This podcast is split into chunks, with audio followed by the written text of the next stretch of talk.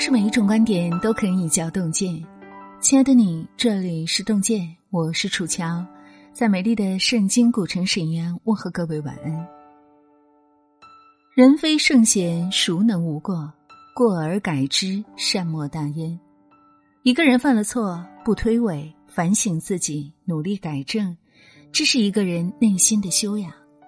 只有这样的人。才能不断修正自己，提高自己，不断进步，超越自我。今天要和您分享的文章题目就是《自省的力量》。如果你也喜欢这篇文章，记得在文末点亮再看，一起来听。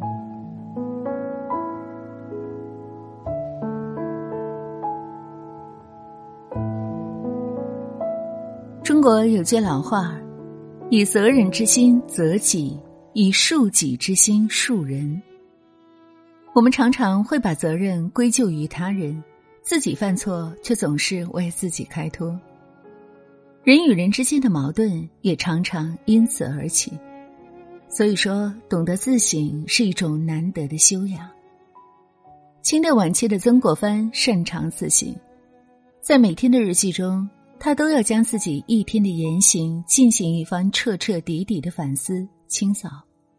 有一次，曾国藩和朋友小山因小事产生嫌隙，经过自省，认识到自己是犯了尽人之欢，竭人之忠的过错，一速改过，走小山处，当面自认不是。曾国藩的一生就是自省的一生，最终，他的人生修养和事业都达到了一定的高度，成为一代中兴名臣。孔子说：“公自厚而薄责于人，则远怨矣。”反省自己，不苛责他人，是修养自己的法门，也是良好人际关系的基础。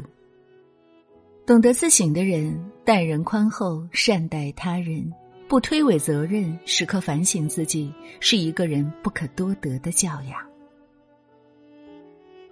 有位女士刚搬到一个新的城市，经常向朋友抱怨说空气太差，能见度很低，窗外什么都看不见。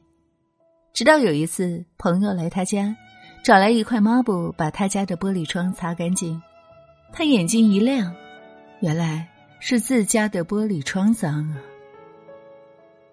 一个人只有躬身自省，才能不被蒙蔽，看到真实的世界，真实的自己。齐白石八十八岁的时候，诗人艾青带着一幅齐白石早年的画上门，请他鉴定真伪。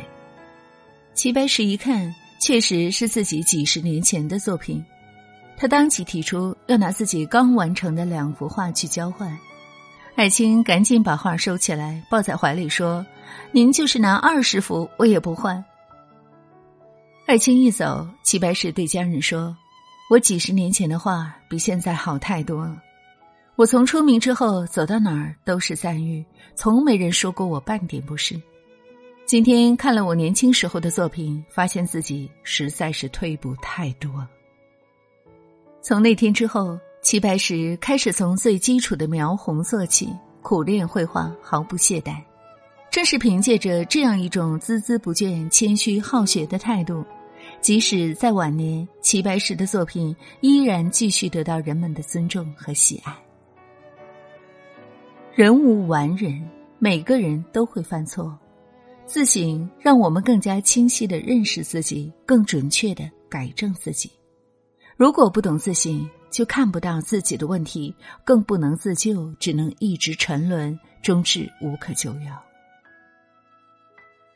夏朝的时候，伯起受禹之命，率军平诸侯有护士的反叛，不幸大败而归。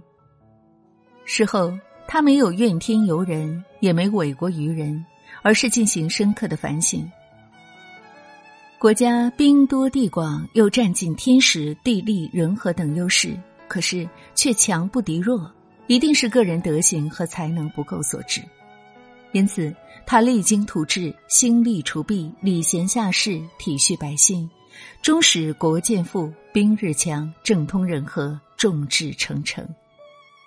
有护士闻之，顿时打消进犯之念，自负其身，俯首请降。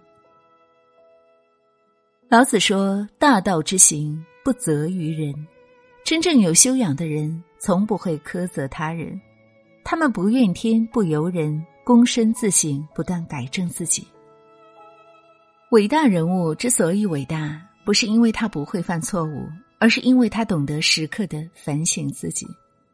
善于自省，才能少摔很多跟头，少走很多弯路。自省能潜移默化的改变一个人，这是一种能力，更是一种境界。愿你我都有这样的自觉，每日三省吾身，努力成为更好的人。自省是一次自我解剖的痛苦过程，认识到自己的错误不难。但要用一颗真诚的心去面对它，却不容易。懂得自省是大智，敢于自省则是大勇。这样的大智大勇，你会拥有吗？亲爱的你，在听过了今天的故事以后，有什么样的感悟？欢迎大家在留言区和我们共同分享。在生活当中，你是否曾经有经常自省的过程？又收获了哪些呢？很期待看到你的留言哦。让我们相约明天，愿洞见的声音伴随您的每一个夜晚。楚乔在中国沈阳，祝愿大家晚安快乐。昨夜心头牵挂，今朝眼底繁华。曾是惊鸿照影，情根难拔。孤山独听。雨下，寒夜里把酒当茶。相思何处可寄？笛声夜风苍哑。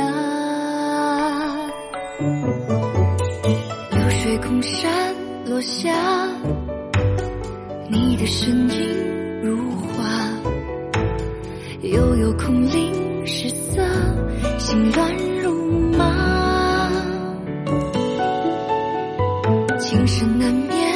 害怕，偏偏还故作豁达。我早已经丢盔卸甲，只想生生世世在你的耳畔悄悄说情话。愿为你放下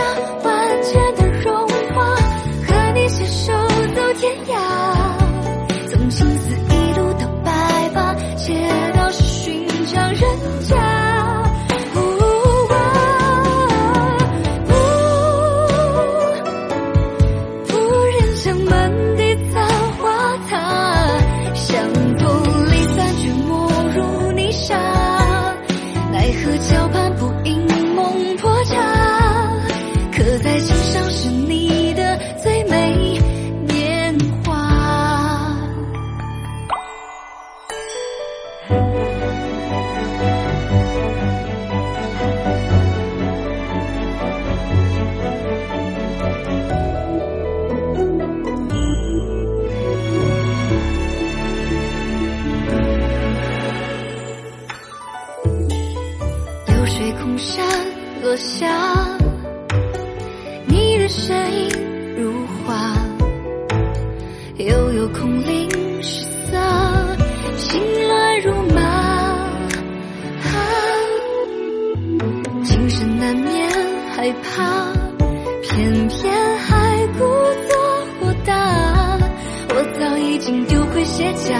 只想生生世世在你的耳畔悄悄说情